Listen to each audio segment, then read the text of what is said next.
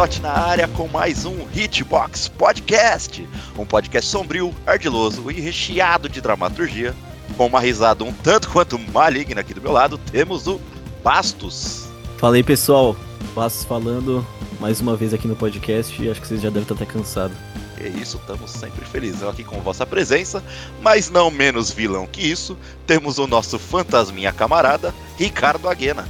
E aí, rapaziada, tamo aí pra mais um.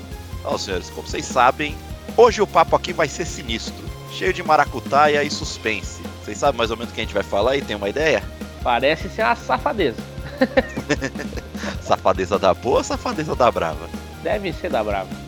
Ai, caramba, não. Nós vamos trazer aqui hoje os maiores vilões dos videogames. Mas antes da gente entrar nos maiores vilões dos videogames, fiquei pensando aqui um pouquinho sobre controle de videogames e me despertou a curiosidade. Qual que é o controle favorito de Ricardo Aguena ou qual está entre os melhores controles para Ricardo Aguena e Bastos? Vixe, aí você vai comprar briga aqui, né? Você tá ligado? Tem briga pra cacete com essa porra de controle, né? Então vai, vai, já, já, já desembuchou, solta aí então, já que você quer né, fazer a polêmica. E, obviamente, o melhor controle já feito é o do Nintendo 64. Eu sabia que isso ia chegar. Ó, se algum dia a Hitbox vira falir, você já sabe por quê, né? Puta que pariu, não, não, não. É nada, é nada, zoeira. Esse controle é péssimo, né, velho?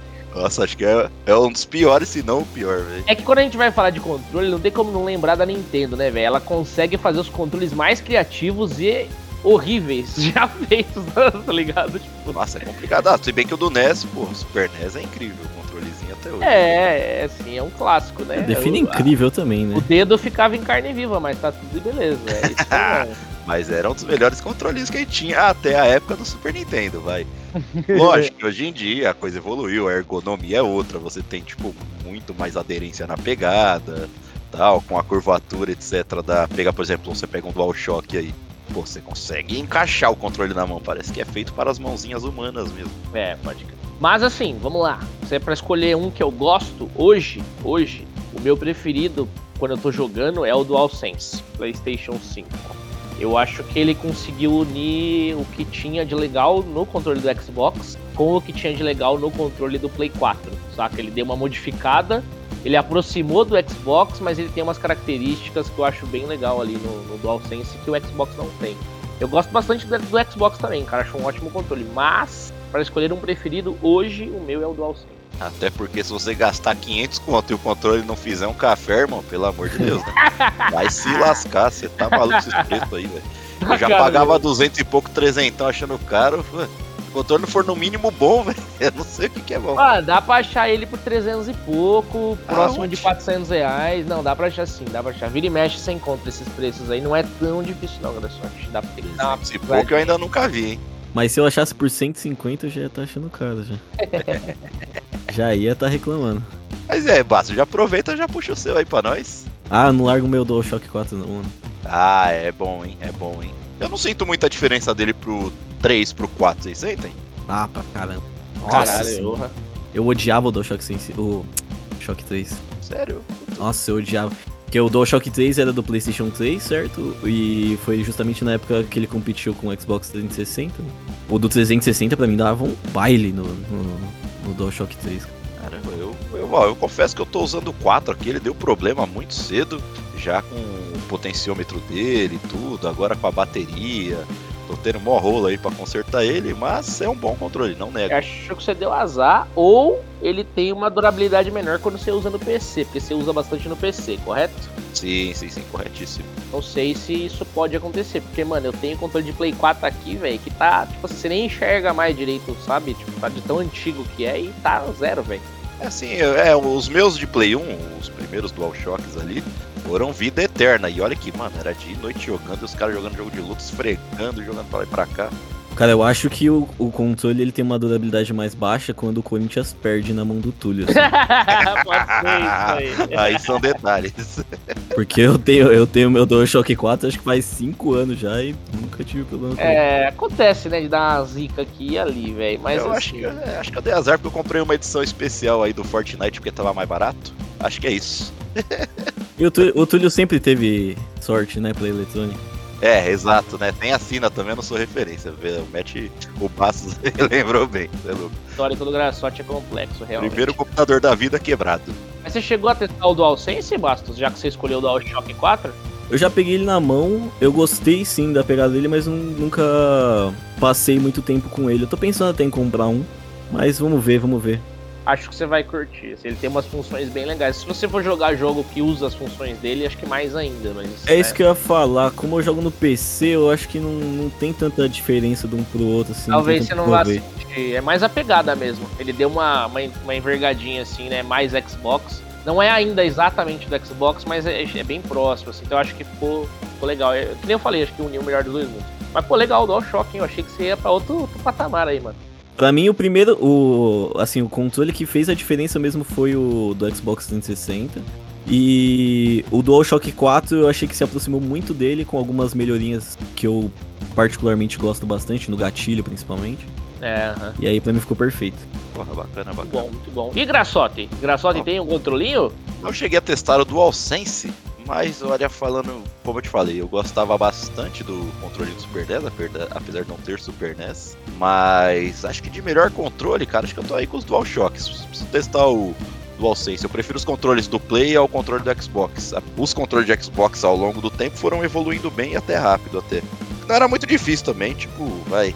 Você pegar como a modernidade hoje em dia, tipo, o passo a passo das coisas é muito mais rápido, é muito mais acelerado. Então você vai se adaptando ao mercado. Só que tem um grandíssimo defeito que eu jamais compraria um controle de Xbox, que é a merda da pilha, velho. Pelo amor de Deus, velho. O controle é fabricado no Acre, irmão. Que porra é essa, cara? Você pode pôr a bateria, sabe? Você pode Pelo amor de Deus, tem que comprar um né? bagulho à parte que é tipo metade de um controle. É, entendo. Ah, não, não, sai, sai daí, sai, sai, sai dessa vida. É, é jeito. É aquele, aquele jeito Apple de ser, né? Você tem que comprar a bateria do controle. Que merda é essa? É, putz, sai, mano. Os caras viajam. Eu concordo, eu concordo. Não, e o pior é a desculpinha que os caras davam, né? Não, porque nós temos clientes que preferem a pilha. Ah, vai se lascar. Pô, É, a, gente, a gente não tem uma empresa de pilha, não, né? É, porra, segue, porra, burro escrito na testa, não é possível. É, cara, isso daí inclusive faz eu escolher o- o- os controles do Play também, Grafote, pelo peso. Porque como o controle, eu normalmente não compro as baterias à parte também, saca? Eu acabo usando o controle do Xbox quando eu tenho aqui, quando eu vou usar do Xbox, eu ponho no cabo, né? Então eu volto a ter um controle a cabo, que não é uma coisa muito agradável para hoje em dia, muito mais confortável você não precisar de- depender do cabo. Mas o peso faz toda a diferença, cara. Como o controle do Play ele tem a bateria interna, ele é mais pesado naturalmente, saca? Então é muito mais agradável. Eu, eu prefiro, né? Eu Acho Eu muito prefiro, mais eu agradável. prefiro também. Acho que, acho que é meio que unânime aqui então, os controles de play, vai. Os DualShocks ou DualSense, vai. Não foge muito do que é ou do que sempre foi, mas, com todavia, entretanto, não posso deixar de citar o controle do Atari. Puta controle foda pra caralho, à frente do seu tempo, eu diria. O avião lá, ó, É, o clássico, parece que você tá com mancha aqui, velho. Parece que você vai, mano, subir no caça é louco. A galera falava que não durava muito, mas eu não lembro disso. Nenhum quebrou na minha mão. Se eu quebrar também, não ia lembrar nem ferrando. muito bom, muito bom. Nenhum supera do controla- 64, né? Nenhum supera do 64. Nossa né? senhora, é. Cara, a ideia foi boa, porque ele tentou implementar o analógico também, mas, mano, a ergonomia toda torta dele, que, tipo, o analógico principal era no meio, aí onde era pra ser os botões principais era aquele maldito C, que ninguém entendia nada, aí você tinha o Z atrás, e, tipo, só dois botõezinhos aqui embaixo daquele. C. Mano, era. Olha, acho que dá pra deixar fácil, apesar da gente gostar do 64, dá pra deixar tranquilamente aí na lista de piores controles. Quem sabe a gente não faz um aí, a lista de piores. É, não, você, você precisava. Precisava de dois anos de faculdade pra, pra jogar com controle. Nossa, é Eu adoro, adoro a criatividade da Nintendo, velho, mas ela dá uns fora foda com os controles mesmo. Foda. É, não que puta, é, na época tava uma bizarrice, porque os caras estavam tentando mudar o controle, não sabia como, que a gente podia pegar o Dreamcast aí. Putz, eram umas coisas meio maluca, velho, uns, uns umas puta telha que você tinha na mão, velho, tipo, não, não acoplava direito. Fora que esse controle do 64 ele é um Megazord, né? Que você ainda encaixa uns bagulho nele pra funcionar, né? Pra, pra, pra gravar. Assim que escola fazer cega, né? Assim como todo 64 em si, né? O adaptador do adaptador, do, do colorido, que o memory card é em cima da fita que vem. Nossa, pelo amor de Deus, sai daí. Chega, chega. Outros tempos aprenderam, ainda bem, né? Exatamente. Bom, então, tá aí nossa listinha de possíveis melhores controles, ou os possíveis controles que nós mais gostamos. E bora pra pauta, né? Os maiores vilões dos videogames.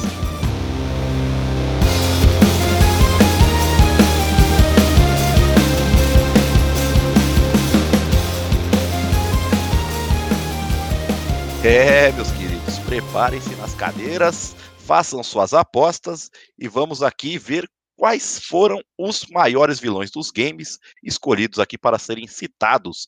Vou puxar aqui comigo, já que ele tá quietinho aí hoje, o Bastos. Qual que é o seu grande, grande vilão aí, o Bastos? Eu vou ser meio previsível aqui, Tulhão, vai ser difícil. Bom, se tá na lista dos melhores, é, a chance de ser previsível é alta. Acho que não tem vilão melhor pra mim do que o Big Boss, né, do Metal Gear.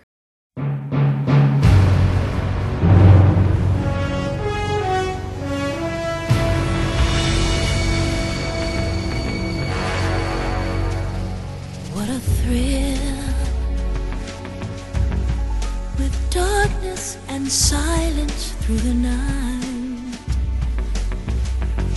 What a thrill. I'm searching and I'll melt into you. What a fear in my heart, but you're so supreme.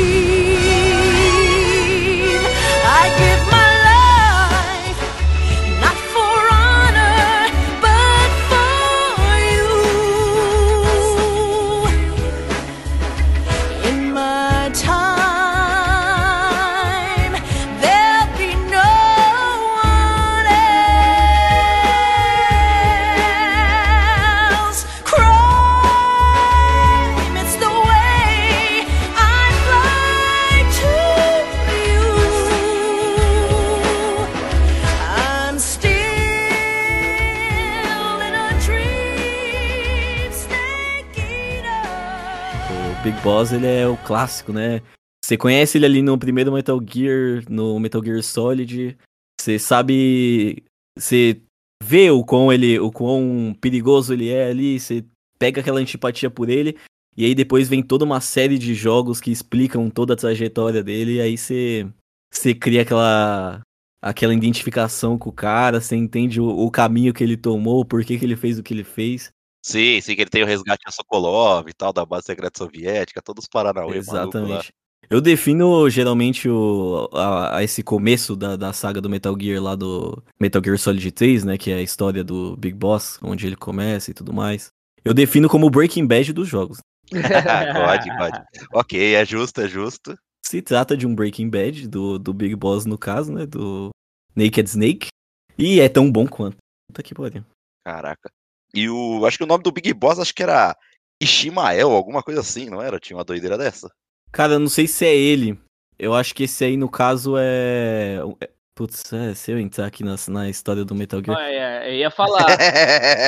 Pra explicar, pra explicar isso aí, só o Kojima, irmão. E ele vai, Nem- nem e ele, eu vou ele te vai falar. se perder, exatamente. Exato, exato. É, eu tô tentando refrescar a mente aqui, bicho, mas não é fácil. É que o Matt eu sei que ele é, tipo, fanzaço de Metal Gear, e, puta, é um puta jogaço mesmo. E eu sei que ele manja muito mais que eu, aí eu vou ficar perguntando os bagulhos. Mas eu acho que esse, esse personagem que você citou, não sei se ele tem a ver com o Poison Snake, com o Venom Snake, porque tem um Snake, um Big Boss que não é o Big Boss, é- ele é tipo um doppelganger dele, tá ligado? Que é um braço direito também do Big Boss e acho que, se, se eu não me engano, ou é um pseudônimo, né? Ele só usa isso como um, como um disfarce ou algo do tipo, ou é o nome de um personagem que não é o Big Boss no caso. Posso estar errado também, viu? Ah, é difícil, é difícil. É igual o Ricardo citou aí. É, é algo bem complexo. A cronologia é meio bagunçada também, o timeline da parada. Não, e tem, e tem falhas também, né? Tem furos ali, né? Não tem. Ah, é tem inegável. bastante, tem bastante. Mas o bom dos furos é que abre espaço pro imaginário. Mano, eu, é- eu, eu ficava bem confuso, assim, até hoje, né? Que nem o, o Bastos comentou aí, Venom Snake, não sei o que Snake. Aí tinha um cara que era o clone que tava morrendo. Aí você falava, carai, calma aí, mano. Quem que é a porra do Snake? Quem que é o Big Boss? E aí você tá jogando com o Big Boss e em algum momento chamam ele de Snake. E você fala, calma aí, mano. Então ele é o Snake? Tipo, sabe? Você vai começando a ficar confuso. Aí você enfrenta a The Boss, que não é Big Boss, mas é a The Boss. Aí você fala, mano, tá, tá foda. Aí tá. É, então, mas eu acho genial a trajetória, é, o que o Kojima fez com a história dele, assim, porque você começa com o. Você, começa com o Solid Snake lá no Metal Gear Solid. E você descobre toda aquela trama maluca de clone. O Liquid Snake, ele é um clone é, junto com o Solid Snake. Os dois são clones, né? Eles são praticamente nêmesis, assim. O Big Boss, ele tá acima disso, né? Ele era o soldado perfeito que... Da onde tiraram os clones. É, foram, é dele que veio, né? Todo Os o restante. DNA tá tudo ali. Exato. Então até o protagonista da, da série do, do Solid ali pra frente também tem essa relação. Não, não dá pra falar que é paterna, né? Mas ele tem essa relação de origem. A origem dele vem do, do vilão, né? E tem toda essa relação também que o Ricardo citou com a Big Boss, que era o- a mentora, né, do boss. E ele só se tornou o Big Boss. E, e assim, você, no, no Metal Gear Solid 3, você descobre esse começo do Breaking Bad, do, do Naked Snake ali na época, né? E tá totalmente relacionado à, à figura materna, né? Que era, que era a boss pro, pro Solid. Ele é ensinado ali, ele é quebrado ali do, do, do pior jeito possível. É muito legal, cara. Eu- eu- assim, o Metal Gear dá pra ser simplesmente colocar as cutscenes como se fosse uma série ali na TV e ir longe. Ah, tá de boa. Tanto que o 4 é, né? Quase um, um filme. Você mais joga, você mais assiste do que joga, né? E eu achei fantástico, eu curti pra caramba. Tem gente que não curte, né? É, sim, teve bastante gente, inclusive ao meu redor, que não gostaram. Mas é, mano, toda a saga Metal Gear é, é muito foda. Acho que o 3 é o meu pre- preferido também, que conta bastante do Big Boss e a gameplay é sensacional. Tem várias coisas icônicas. E eu acho que você foi uma, fez uma belíssima primeira escolha de vilão aí. Ah, sem dúvida alguma. Eu só não vou falar da EA The Boss, porque essa tá muito longe. Muito distante. EA The Boss. Ah, meu Deus. Meu Deus. Meu Deus do céu. Nossa, Melhor- melhor-. Melhor ir Esse- pro próximo. Quer puxar o seu? Não, Graçote. Posso, posso puxar aqui tranquilamente? Por que não? Bom, depois aí de falarmos de Big Boss, eu vou trazer uma risada aqui, ó, um tanto quanto enigmática, mas todos conhecem. Ó, se liga, se liga, se liga, ó, vou tentar replicar aqui, hein? Quase igualzinho, né, o Shao Kahn. Falhou Cê é miseravelmente.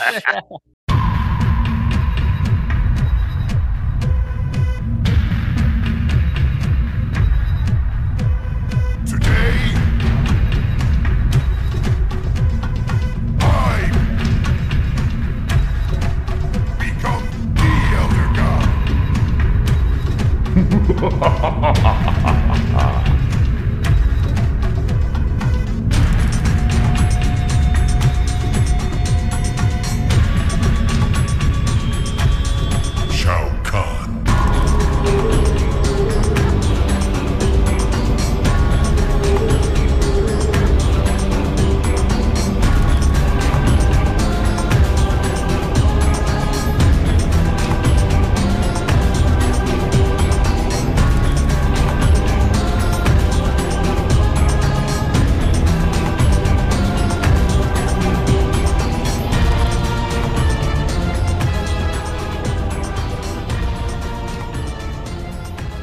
Já posso ser dublador. Vocês Eu- Bom, se você pegar quem são os dubladores de Mortal, talvez você possa já. É, talvez eu tenha espaço ali, né? Vai que cola. Pior que a Não, pizza mas- ia fazer. Mas assim, vocês sabem o quão hábil eu sou com jogo de luta, né? Tipo, algo que assim precisa ser estudado fortemente. Mas assim, falta de habilidade à parte, eu tenho certeza que em algum momento da vida, tanto eu como vocês, ou quem tá ouvindo a gente aqui, passaram muita raiva com a porra do Shao Kahn, velho. Ô bicho apelão da porra, velho. Que ódio que dá, mano.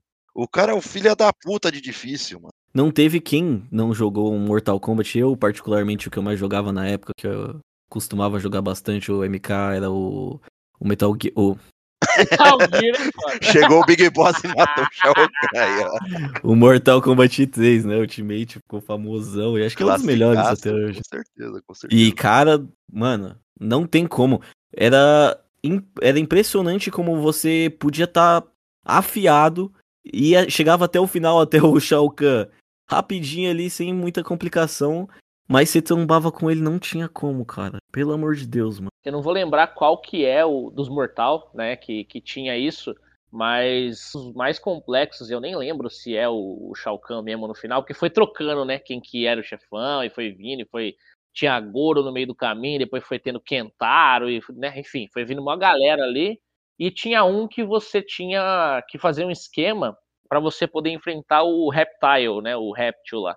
E é esse esquema era vencer não sei quantos, ou se era a torre inteira, não vou lembrar 100%, mas tinha que fazer no sem tomar dano, né? No perfect. É, tinha que fazer Nossa. vários perfect. Que desgraça que era fazer isso aí, velho. Puta. Ah, você é louco. Eu nem, eu nem sabia disso aí, porque Era uma treta, velho. Nossa tinha como, senhora. Tinha que ser acho que dois seguidos, tá ligado? Tanto faz o oponente, mas você tinha que dar dois Flowers vic- Victory, né? Eu acho que tinha que ser lá no final, Graçote, se eu não tô enganado. Era nesses chefão aí, tá ligado? Nesses difíceis pra porra, você tinha que fazer perfect. Já era difícil passar, saca? Que dirá fazer perfect. Puta, é, eu não vou lembrar, velho. Aí você ia pra tela de pilha, eu não, não vou lembrar, velho. Mas era muito louco quando você ouvia Flawless Victory. Não, era a humilhação máxima, né? Era muito bom, velho. Você é louco. Mas assim, não só o Shao Kahn ser a treta, mas chegar nele já era- não era das tarefas mais fáceis. E se, se a gente parar pra pensar aqui rapidão, que ele vem, tipo, da época dos flipper aí, come ficha. Porra, a desgraça tá feita, vai se lascar, mano. Tá desenhada pro caos, né? Era frustrante, era frustrante, literalmente. Ele era pra isso, ele era assim, massagem. Ele via, ele previa seus movimentos, ele tinha ataque quebrado pra caramba, era martelada que ele ficava invulnerável, não tomava stagger. É, ele tinha o dashzão futebol americano lá, dava uma ombradona. Fora, Pá. fora, fora que assim, né? Ele também tinha o, o plus de ser debochado, né? Exato, exato. Ele ficava rindo, né? Ele ficava se exibindo no meio da luta. Então, além de te humilhar na porrada, ele também dava uma brincada. Psicologicamente, ele te, te macetava ainda. E eu vou te falar que assim, o Mortal Kombat 9, ele trouxe uma um Shao Kahn assim bem competente também, cara. Não era quebrado, né, que nem costumava ser lá atrás. Eu acho que se eu passei do Shao, não sei, nem lembro de ter passado do Shao Kahn alguma vez nesses Mortal Kombat antigo, né? Eu era mais novo também, não tinha lá a expertise, mas o Shao Kahn no Mortal Kombat 9 eu lembro sim de ele ter me dado um trabalho bem legal ali no hard até por causa da história, né, que era melhor representada ali no, M, no MK9. Foi bem divertido, cara, foi um vilão legal pra caramba. Ah, e acho que assim, acho que ele aparece em todos os mortais, né, cara? Acho que não tem nenhum que ele não apareça, né? Acho que a maioria, eu não sei se, acho que no, onde ele não aparece é no Mortal Kombat 4, que era Eu aquele ia 3D. falar, acho que tem algum, algum mortal aí, ele não vem não, cara. Mas Então a não é maioria Mortal é Kombat. esse aí, né? É, então Mortal- não é, né? Então, não é.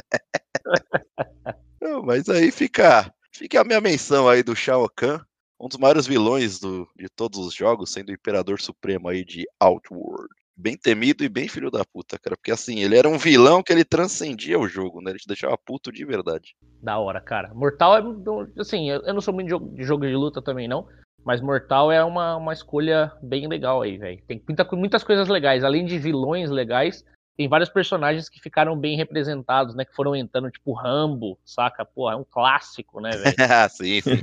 Foi trazendo a galera além aí. Entrou o Alien, acho que uma época era o do Injustice. agora Predador eu sei que sim. Alien não tenho certeza, mas pode ser que sim também. Teve o Fred, teve o Predador, teve o Kratos, teve...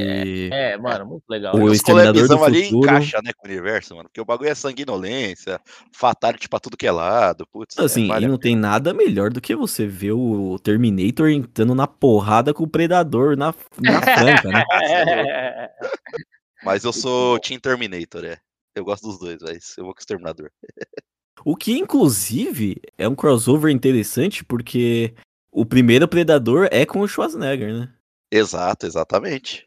Porém, ele tá ali, ali ele não tá. Ele tem que usar da inteligência, né? Afinal, ele não tem um exoesqueleto. ali ele ainda, ali ele ainda não tinha virado um robô. Exato. Exatamente. Ali ele ainda não tinha trocado uma ideia com o Murphy. O Mortal Kombat, o Mortal Kombat proporcionou pra gente essa trocação justa, né? Não, e da hora. E, pô, vale tudo no universo de Mortal Kombat. É o que eu falei, mano. A única regra é ter sanguinolência sem fim, mano. Aí você pode pôr quem você quiser, velho. Tem que pôr aqueles Rap Tree Bunnies ali, acho que era alguma coisa assim. Como é que é Quando você estiver enfrentando o Shao Kahn, se você quiser pegar um pedaço de pedra e quebrar na cabeça dele, o cenário permitir, tá lá. é isso. Exato. Nada mais justo. né? Ó, Rap Tree Friends, é o Rap Tree Bunnies. Eu tinha uns coelhinhos, eu tô viajando aqui com o coelho. Mas ia ser da hora isso no Mortal Kombat ali. Bom, mas tirando essa brisa dos coelhos à parte, quem que você traz aí de bom pra nós, Ricardeira? Eita, cara, confesso que foi meio complexo, assim, porque tem um monte de vilão que eu gosto bastante. Mas eu vou começar com um aqui que talvez é, vocês não, não estejam esperando, que é um bem antigo, mas que na época eu fiquei bastante intrigado para descobrir quem que era ele. E é o Scott Shelby.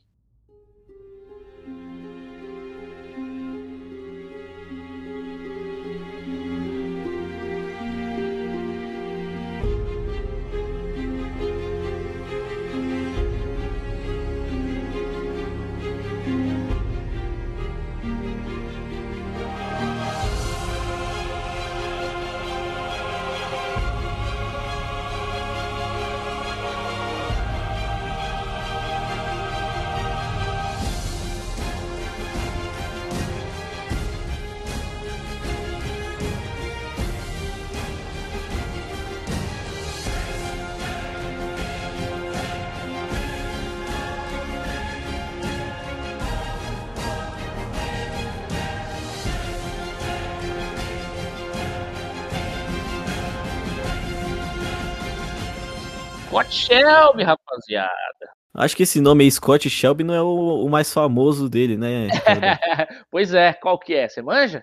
esse aí é o Origami Killer, né? Do Heavy Rain. Ah, caralho, Origami Killer, exatamente. O próprio. Nossa, esse aí é. Ó. é. Cara, é muito da hora ele, velho. A construção desse personagem é muito boa, porque você, você- primeiro que você só vai descobrir se ele é o vilão de verdade no final do jogo. Se alguém não jogou, se alguém não chegou até o fim e ainda pretendia jogar, sinto muito, já tá spoiler free faz anos esse jogo aqui, né? Então, sinto muitíssimo. Ele é o, ele é o filho da puta. Mano, E, mano, total, velho. Total. E você só vai descobrir no fim, né, cara? Porque ele se passa ali. é, Qual é a história de Scott Shelby? Ele cresceu, ele teve um pai abusivo, dentre outros vários problemas, ele teve um pai abusivo. E o que mais influenciou ele a virar o Origami Killer é que ele presenciou a morte do próprio irmão. E qual é que foi a morte do próprio irmão? Um dia de chuva forte lá, o irmão dele cai num poço, fica preso, e o pai dele, foda-se, tipo assim, ah, ele foi fazer merda lá, que se foda ele agora. Tipo, vou deixar ele lá, ele que se vire sozinho. E o moleque não conseguiu sair sozinho, né? Morreu, tá ligado? Já era.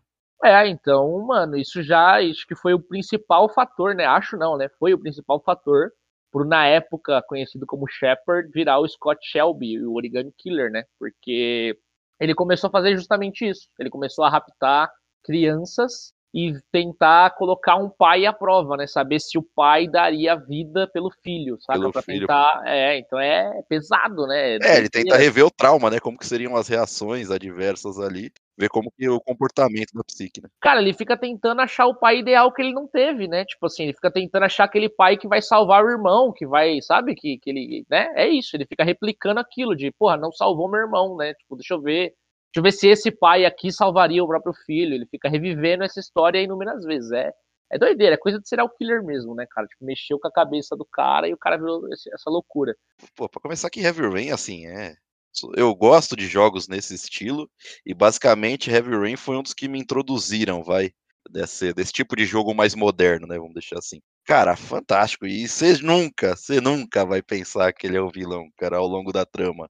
Porque ele tá investigando, né? Isso é o mais legal, cara. Ele trabalha como investigador particular no caso do Origami Killer, do assassino do Origami. Ele, tipo, tá pesquisando o próprio caso dele, se passando por um investigador que, né, vamos tentar achar e pá. Isso faz com que ele se aproxime, inclusive, da família da vítima. Então ele consegue ter o controle das informações, saber o que, que os pais estão fazendo para tentar resgatar esse filho, para tentar encontrar. Então ele consegue ver se o pai realmente está disposto a dar a vida para salvar aquele filho, se ele ama de verdade aquele filho. É, o, é uma das formas que ele, que ele faz para tirar a prova, né? Essa loucura dele. E ele vai destruindo as provas, puta, cara, ele aí começa, você só vai descobrir isso ali lá nos atos finais do game, é muito É, é muita doideira, cara. É muita doideira. Durante o jogo, você, você em alguns momentos, o protagonista, que é você, né, o personagem que você controla, até fica pensando que ele tem uma dupla identidade, ele tem algum tipo de problema, e ele mesmo pode ter sumido com o filho, enfim, né? Ele nem, nem sabe mais o que tá acontecendo, né, cara? É doideira, assim, ele consegue mexer com a cabeça. O que eu acho da hora desse vilão, assim, além dessa, dessa construção de como ele chegou a virar o, o, o Origami Killer, né? O assassino do origami.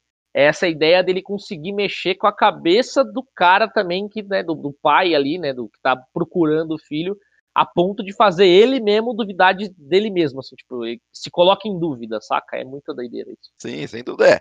O jogo se passa, né? Tentando encontrar o Shawn, né? Que, tipo, puta, o balãozinho vermelho lá no começo no shopping, aí o filho some, tá aparecido, etc. Aí você fica o jogo inteiro, tipo, nessa busca frenética pelo Shawn, né? Você é o pai ali que tá ficando alucinado, tá ficando tanto das ideias, aí você contrata, né? O, justamente o Origami Killer, que é o Scott Shelby. E lógico, é, o final vai variar, mas a premissa do jogo é basicamente essa, porque o Heavy Rain ele tem 18 finais, né? Então a gente tá contando um final aqui que foi dif- diferente pra mim, pra você e pra quem tá ouvindo a gente. Mas, porra, puta jogaço, deu até vontade de jogar novamente. Existe o final que você pode deixar ele sair impune, mas obviamente esse não é o final bom, né? Sim, sim, sim. Mas com certeza fica aí uma menção incrível aí, Scott Shelby, cara, pela, por toda a trama, como é construído esse vilão, né? Você só descobre ele no final. Não, e Heavy Rain é um puta jogão, cara. Jogar você jogou também, né, Bastos? Joguei, joguei. Não zerei, mas conheço, né? Já vi. Agora já sabe quem é o vilão. Não, não, não. eu já vi gameplay. Como era de PlayStation, eu dificilmente tinha acesso a esses jogos na época que eu. Do PlayStation 3 ali. É. Então acabava que, a gente- que eu sempre procurava vídeo, porque gostava do jogo, né? Então a gente sempre assistia. Parecia um filme pra gente, uma série aqui, né? Legalzão, tá aí, cara. Fica aí meu primeiro vilão. Fila da puta, disposto a matar crianças. Mas ele teve ali, né, o seu trauma. Então é, é complexo, é um vilão complexo. Sem dúvida alguma. Bom, Bastos, já que você passa o controlinho aqui pra você, pô, mete aí seu. Pega aí seu DualSense ou seu DualShock. Qual que você preferir aí? Manda o segundo vilão aí pra nós. Esse aqui eu acho que. Não sei muito se vocês estão tão muito familiarizados, né? Acho que pouca gente jogou esse aqui. Não sei se é dos, dos joguinhos mais famosos aí. Mas eu trago aqui o Virgil, do Devil May Cry.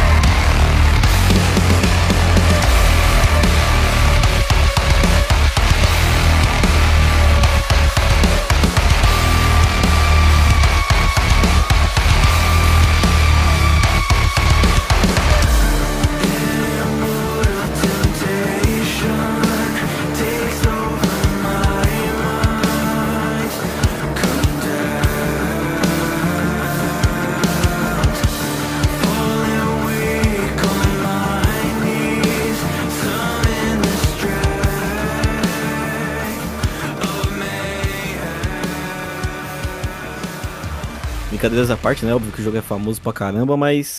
é Engraçado, né? Não é, do, não é dos. Dos hack and slash mais jogado aí. É o. Ele é irmão gêmeo, né? O- Ele não é gêmeo, é, né? É gêmeo do Dante, né? Exatamente. Ele é irmão gêmeo, do aqui acho que só, só aparece isso daí que ele é gêmeo, acho que lá pro 2 ou 3, né? No começo acho que não fica bem explicado, ele é tipo um anjo, sei lá. Não, acho que no. Eu não lembro. Acho que no- a partir do primeiro, o primeiro ele já é o vilão, entre aspas, assim, mas ele tá meio sendo controlado, né? Mas acho que o 3 é onde brilha mesmo, porque a trama tá diretamente relacionada a ele. Vou falar pra vocês que eu nem lembro do Virgil antes do 3, cara. O Virgil, antes do 3, se eu não me engano, ele aparece como uma armadura, que ele tá meio que sendo controlado, e aí, no meio do jogo, se eu não me engano, você acaba quebrando o controle que o demônio tem sobre ele, e revela que ele é irmão do Dante, alguma coisa do tipo, né? É, acho- é o que eu falei, tipo, entra na brisa aí que eu falei que eu acho que ele era um anjo, eu não lembro exatamente como ele era. Eu lembro que ele aparece antes sim, só que não exatamente como o Virgil que a gente conhece ele do Devil May Cry 3, né? Agora no 3 aí é outra pegada. Aí o, o- a brincadeira fica divertida mesmo, né? Quem nunca viu a, a cutscene inicial dos dois batalhando no terraço e não quis jogar, né, com, o- com o, o Virgil, o, o Dante da katana, né? É, exatamente. Pô, tô aqui, com, tô aqui jogando com o Dante, mano, tô com a puta espadona estranha aqui, o Rebellion, chato pra caralho. Aí tem o mano lá bonitão de azul com, com a kataninha na mão, cabelinho pra trás. Você não vai querer jogar com o boneco, você quer, você quer muito mais ele do que o protagonista. Ah, os dois são foda pra caralho, mas sempre fica aquela dualidade, aquela dúvida entre Virgil e o Dante, velho. Os dois são personagens extremamente bem construídos. E o, o, o 3, ele, a trama do 3 é justamente é, o Virgil tentando abrir o, o portal com a Yamato, né? O portão pro inferno com a Yamato, a espada dele. Ele recupera ela, ele tá em busca de conhecimento pra conseguir fazer isso. Ele tá quase lá, ele também tá sendo manipulado, mas o Virgil, ele é. O ego dele é gigantesco, né? E aí vai lá o Dante tentar correr atrás do prejuízo. E aí você acaba descobrindo toda a relação que eles têm, né, com o pai. E fica cada vez mais evidente, né, as, as- o quão opostos eles são, apesar de serem gêmeos e tudo mais, né, serem irmãos. É muito legal. Mas personalidades totalmente distintas. né? Mas é, eu gosto bastante, cara. É um personagem que me agrada, né? Um antagonista aí, vamos deixar assim. Ele, ele, eu não sei se vocês vão saber falar assim no fim, cara. Faz tanto tempo que eu não jogo Devil May Cry, né? Infelizmente não tem tido mais nada de Devil May Cry. Mas é, ele, ele é ruim até o fim? Ou no- tipo, ele dá uma. dá aquela pen- pendida pro bem no final das contas? Cara, no final das contas, tanto ele quanto o Dante se selam no inferno, né? Pra meio que cu- cuidar da. pra cuidar que aquilo não se espalhe novamente. Se eu não me engano, é, é esse o final do Devil May Cry 5. Eu lembro muito bem que o. No final do Devil May Cry 5. Isso meio que acontece, né? No, no Devil May Cry 3 também. O Virgil ele falha, né? é, nessa tentativa de conquista dele. O Dante ganha a batalha. E o Virgil, meio humilhado ali, ele decide simplesmente se selar no inferno e vamos ver no que vai dar, né? Vamos ver se eu se algum dia eu não volto mais forte que você, né, pro Dante ali. É que assim, as motivações assim do Virgil, ao meu ver, tipo, elas são muito mais fortes, mais incisas, né? Ele tem muito mais certeza daquilo que ele quer. Porque quando, por exemplo, tem a morte da Eva na infância ali, aí o Virgil de quebra, tipo, já quer seguir os diferentes, diferente do Dante, né? Ele já quer, tipo, chegar e abraçar aquela herança demoníaca dele. Contrasta justamente com o Dante. Que a já, tipo, pensava em abraçar, tipo, aquela herança humana. Tipo, que ele rejeitava totalmente aquela sua parte demoníaca, não queria aceitar de jeito nenhum. E o Virgil não. Virgil, foda-se, vou abraçar mesmo, deu tudo errado, o mundo é uma porra. E é isso que eu quero, quero dominar o mundo. O Alpha e Os o demônios ali, os demônios que mataram a mãe deles, né? Acho que eles têm uma visão diferente das coisas ali, né, dessa situação. Porque o Virgil, ele meio que enxerga como se ele tivesse que vingar essa morte da mãe dele, então ele vai em busca de poder acima de tudo, e por isso eu acho que ele abraça mais esse lado demoníaco, né? Porque é o que mais dá poder pra ele.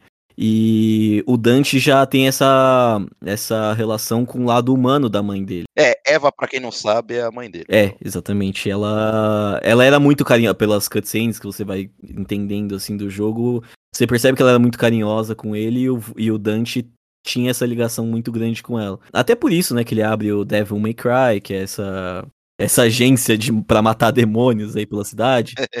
E ele é o heróizinho ali da história, né? Tá sempre com a ajudando os humanos ali, né?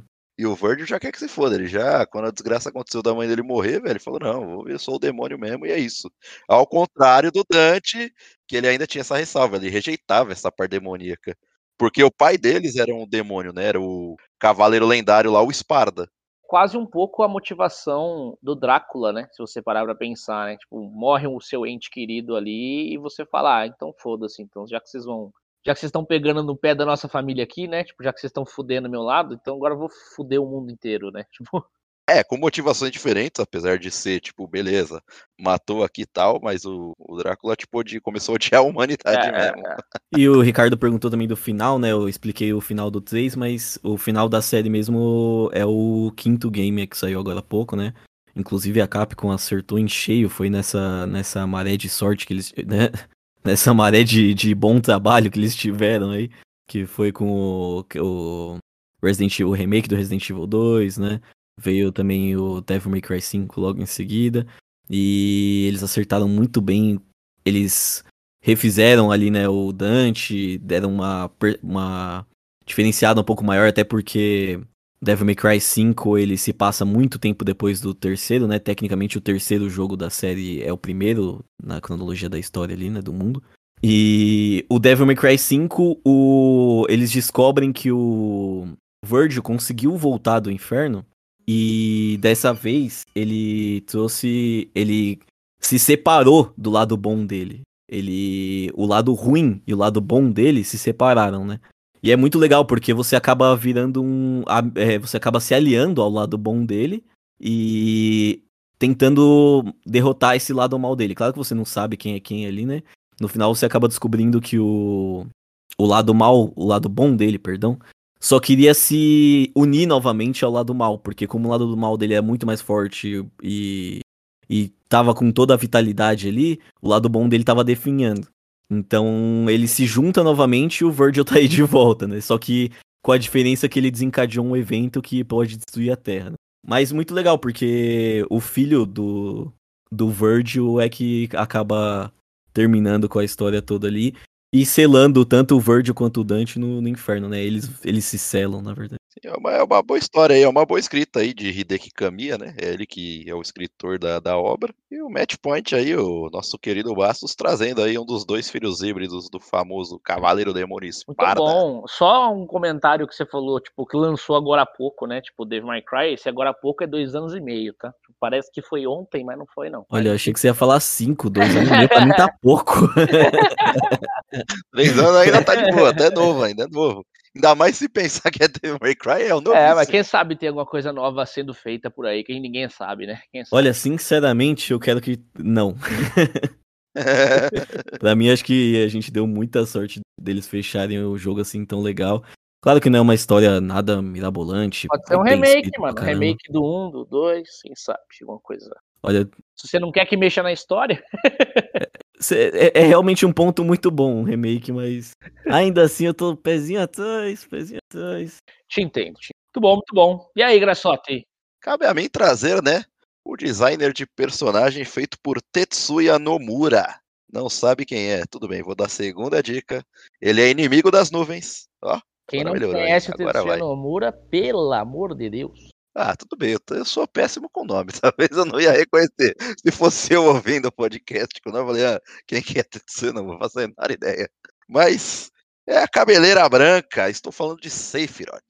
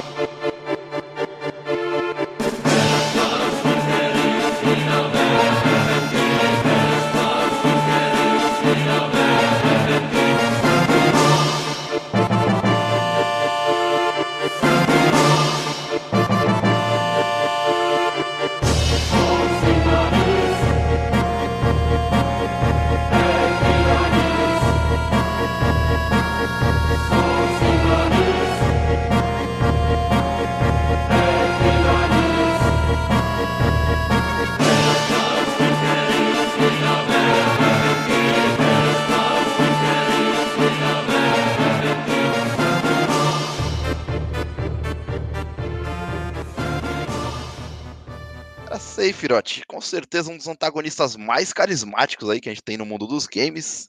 Sem dúvida, um dos mais icônicos.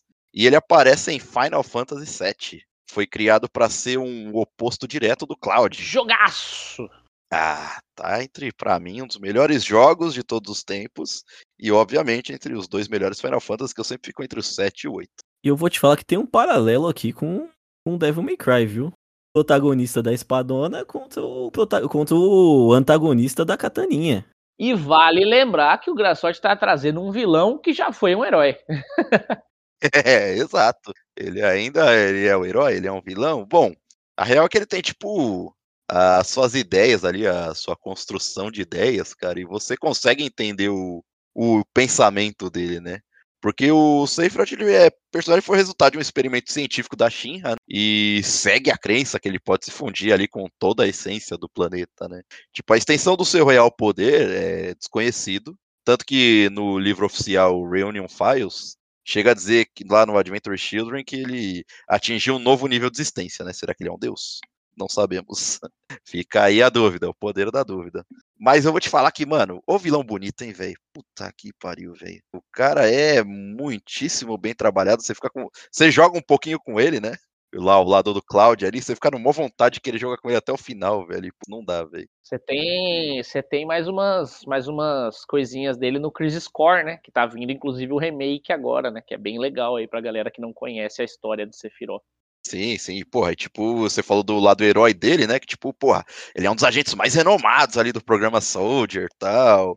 E o mais engraçado, tipo, mano, é uma companhia de energia, né? é meio estranho pensar um bagulho desse, né? É tipo os Cavaleiros da Enel, tá ligado? Você fala, caralho. Caralho, aí você, aí você fodeu com o Final Fantasy. É, eu não aguento, velho. Mas tem umas coisas que depois você começa a entender depois de mais velho, que você fala, mano, era melhor não entender, tá ligado? Aí você fala, mano, qual que é a lógica do bagulho? Mas beleza, né? Fica aí também pra você pensar um pouquinho sobre. Mas aí, tipo, ele tem sucessos no campo de batalha, tem os conflitos em torno da tentativa da Shinra da dominação global, aquela coisa toda. E alô, Estados Unidos. E aí eles elevam, tipo, o Safer ao tipo, seu status herói de guerra, tá ligado? Principal garoto propaganda da Shinra ali. Aí ele com toda a sua carisma tal, junta tudo isso. Putz, aí o desenrolar da, da história vai, vai muito além. Só que daí, tipo, ele e o Cláudio acabam conflitando. Tipo, não batendo as ideias, tipo, ele vai ficando a mais, tipo, vai subindo o poder pra É, cabeça. tem vários altos e baixos que ele passa pra, pra ele sair, entre aspas, né? Sair fora do, da ideia de ser o soldier ali, de ser o, cara, o, o, o herói e passar a ser um, um vilão, né? Inclusive coisas pessoais que acontecem, né? Inclusive ele e o Cloud também tem, se você pegar pela história, né? Um paralelo de gostar da mesma pessoa e aí tem tipo assim, parece que tudo existe uma rixa entre os dois, né, cara? Foi, foi um, é um bagulho pesado, assim. Não é só, tipo, no, no trabalho de soldier, né? Que um é um soldier super foda, o outro é tipo um novato que tá saindo bem pra caralho e né, coisas nesse sentido. Mas até na vida pessoal eles acabam gostando das mesmas coisas e acabam competindo por isso, né? É, os dois são próximos. É que na verdade, mano, o Saferot, na verdade, ele espana o parafuso quando, tipo, ele cai na loucura lá, que, tipo, ele acaba sendo consumido pelo ódio mortal do mundo ali, quando ele descobre, tipo, as verdadeiras origens, né? Que ele vê que ele é, tipo, meio que um protótipo. É, exato. Aí ele É acaba querendo destruir o né, mundo, é, exato. Aí, putz, aí ele fica tendo os flashbacks, ali ele começa a lembrar de algumas coisas, etc. Aí tem aquela icônica morte, né? Porra. Que daí você fica puto com ele, você fala, não, não, não. Que ela é braba, hein? Putz. Nossa senhora, foi um dos maiores choques do, das, da história dos videogames. Não vejo a hora de jogar o remake e ver o que acontece nessa parte. Ah, não teve na primeira, né? Ainda. Não, mano, ainda não. Cara, então não conta, vai que não tem. Vai que tem ela viva. Ah, vai ter, Vale. tô nem fudendo que eles vão fazer isso, velho. Quer dizer, existe possibilidade, mas é muita loucura fazer isso. não, acho que não, acho que não. Pois daí foi um marco na era dos videogames, igual eu falei, cara. Mano, o que é mais legal, já que você puxou isso, eu vou ter que puxar um pouco desse assunto. Existiu é, um, um mito, um boato, de que dependendo das coisas que você fizesse no jogo, você poderia mudar isso, né? Poderia deixar ela viva, salvar ela e etc. E, mano, isso perdurou por muito, muito, muito tempo. velho. Foi disseminado, inclusive, no Japão, saca? A galera ficou maluca. Sim. E no fim das contas era só boato, né? Só lenda. Assim, você falando disso, pô, isso daí daria um episódio muito foda, porque a gente pode citar esse, a gente pode citar o Meryl embaixo do caminhão, né, de Pokémon, Tem um monte, Ele- tem um monte. tem vários. Lenda Porque, mano, existia internet, né, mano, era no máximo revista, cara, mano, daria um episódio cômico pra caramba. Então fica aí, queridos ouvintes, então tá aí, em breve, quem sabe a gente faz aí Tá aí o- a ideia, tá aí a ideia. Mas, cara, Safer, tipo, ele é extremamente inteligente, cara. Ele respeita também aqueles que ele considera digno, né? Vamos deixar assim. Apesar dele ser um antagonista, cara, cara, você tem um carinho muito foda por ele, velho. Tanto que ele é sempre lembrado, velho. Porque, assim, ele é. A arte, não só a arte dele, mas a maneira como ele é construído, os dogmas dele em si, velho. Porra. E ele, o Cláudio é muito foda também, mas você fica lá pau a pau, puta. Se eu pudesse escolher um dos dois pra jogar, qual que eu iria? É, é um divisor Não, foda. sem, sem condição, é óbvio que ia ser o Sephiroth. É, Aí é jogar. É o- Aí é até. É o que o Bastos falou aí, cara, do personagem dele anterior, né? Ah, você viu o personagem super foda com katana, pá, não sei o quê? Exatamente o Sephiroth. é que espadão é da hora também.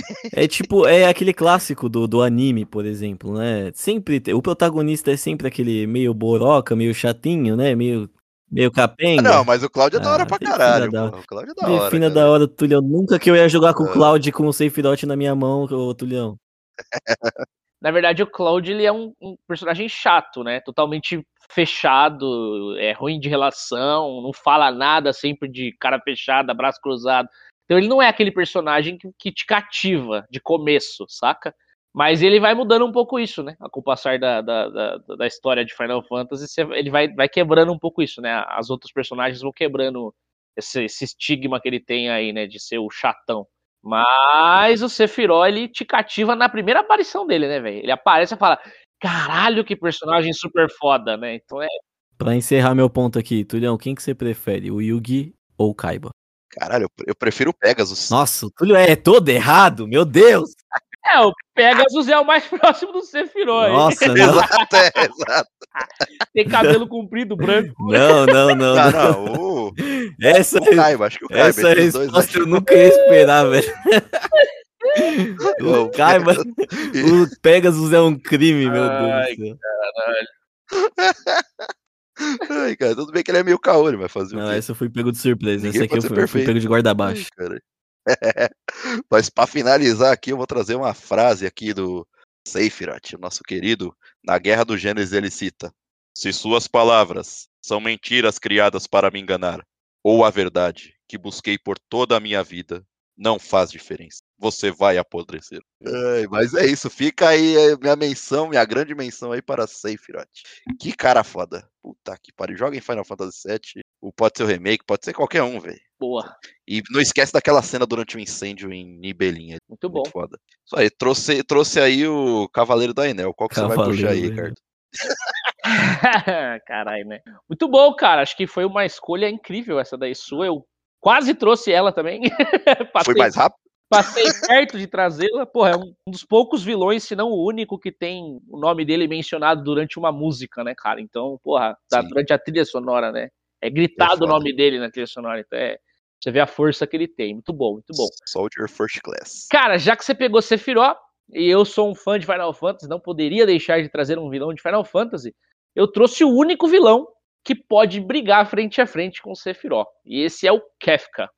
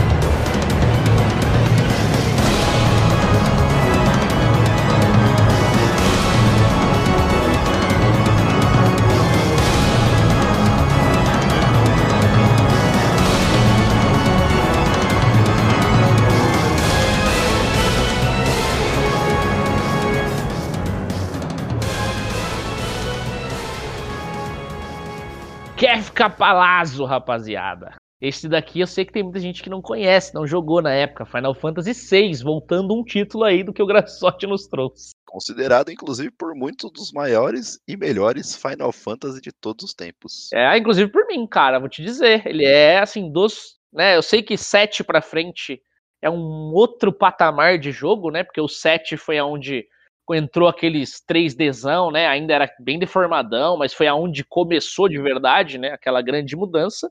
É que tem várias coisas pra se analisar num jogo, né? Não só, tipo, os gráficos em si. Não que Final Fantasy 7 e 8 em diante foi só gráfico tal. Não é isso. Não, não, com certeza que não, porra. O 7 tem coisas incríveis, além do gráfico diferentão da época. É que você, é que você falou do Kefka, é que o próprio Final Fantasy 6 em si, ele tem uma história muito mais densa, muito mais adulta. Boa demais, cara. Nossa. É, porra. Eu acho que é um dos meus preferidos aqui, com certeza. Um dos meus Final Fantasy preferidos. Eu tenho vários, né, que eu gosto muito e tal. Mas, cara, esse daqui é, assim, é um vilão super foda. Porque ele só é um vilão porque ele gosta de ser ruim. Ele não precisa de um motivo.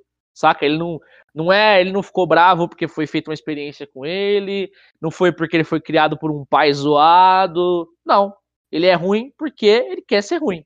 É a natureza do bonito, então. É isso, saca? Ele quer ser um filho da puta e ele é um tremendo filho da puta. Essa, essa é a definição do, do Kefka, cara. Ele é. Apre... ele, ele tem aquela aparência meio Hisoka, né? Pra quem conhece do Hunter x É, Hunter. É o taco raiz aí, é o Hisoka. É o, É o. Hisoka, né? O bobo da corte. Ele é te apresentado e como assim? É isso aí, ele é o bobo da corte, ele recebe ordens do rei, saca? Mas no fim, no fundo, no fundo, ele só tá estrategizando ali, ó. Ele tá obedecendo o rei já só preparando o meio de campo dele. Porque na verdade ele, mano, ele faz a cabeça do rei, ele, né? O rei, tipo assim, parece que o rei tá mandando, mas não tá.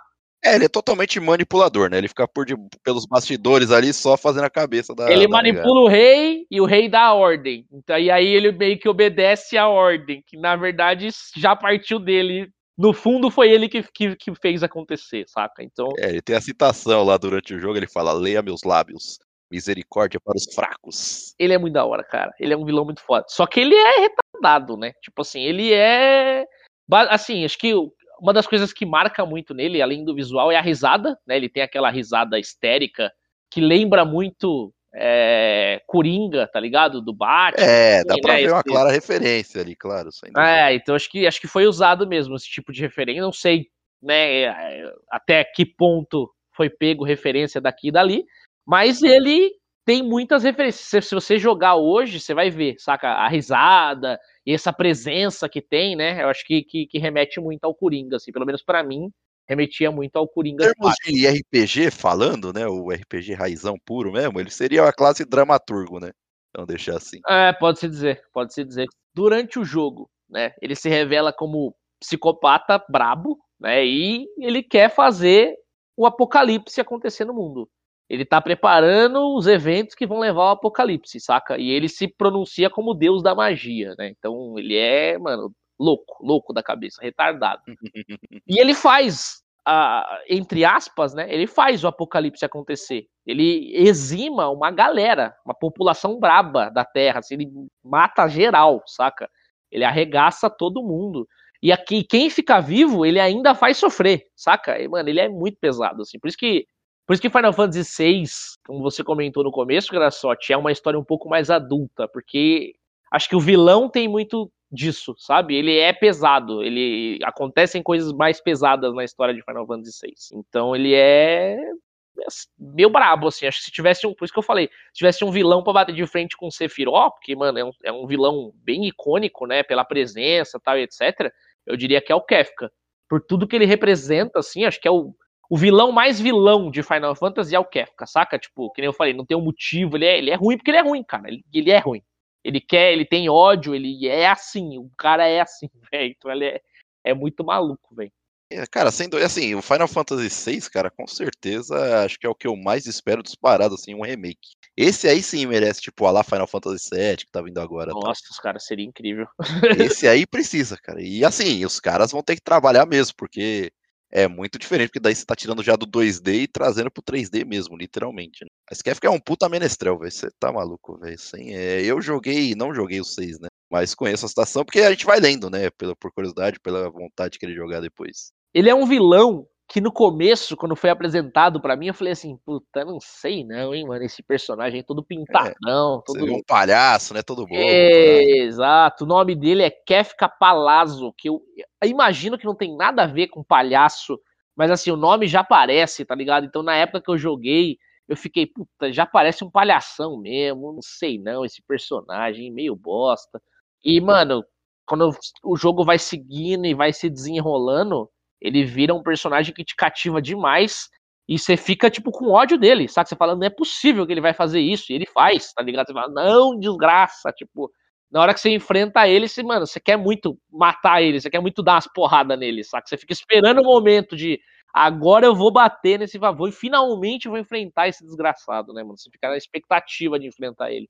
É muito da hora, velho. Ele É, é, muito louco, é velho. muito bem trabalhado, saca, durante o jogo.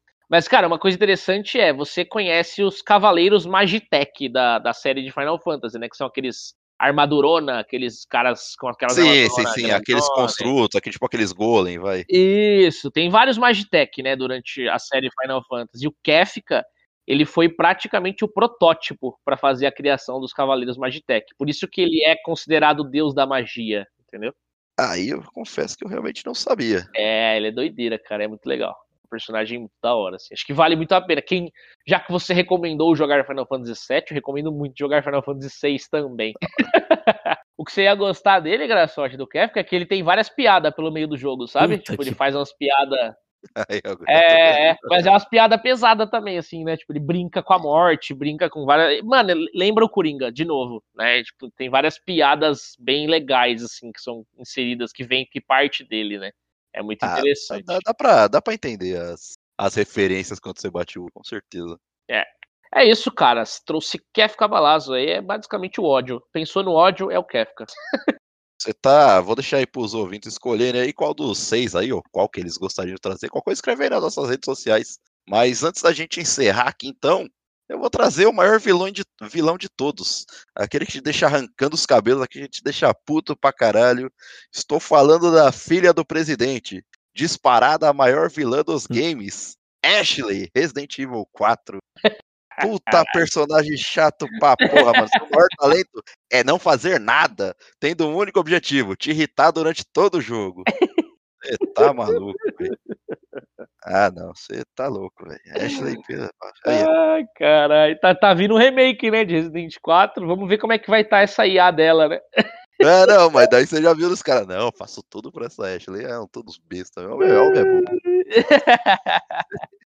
Meteram a personagem bonitona lá, todo estilizado, os caras aí, todos os caras. Não, a Ashley criou uns gado aí, por aí pelo mundo. Ah, pra caralho, trouxe um monte à tona aí, você é louco, meteu o pedestalzinho. Ai, mano, eu chorei de rir. Mas é isso, galera. Siga a Hitbox aí nas redes sociais, Facebook, Insta, Twitter. Qualquer coisa, o Matheus dá um beijinho em vocês aí. Cara aí cheio de amor. Isso, o quê? Você é o mais novo membro, pô. Principalmente, ó, principalmente Isso. compartilhem os episódios, que isso ajuda bastante a gente. Faz essa pros meninos. Exatamente. Mas é isso, galera. Obrigado aí por mais um. Foi um prazer estar aqui com vocês. E diga aí pra gente, quem foi o seu maior vilão? Quem foi o mais icônico? Valeu, galera. Obrigadão. Até a próxima. Abraço.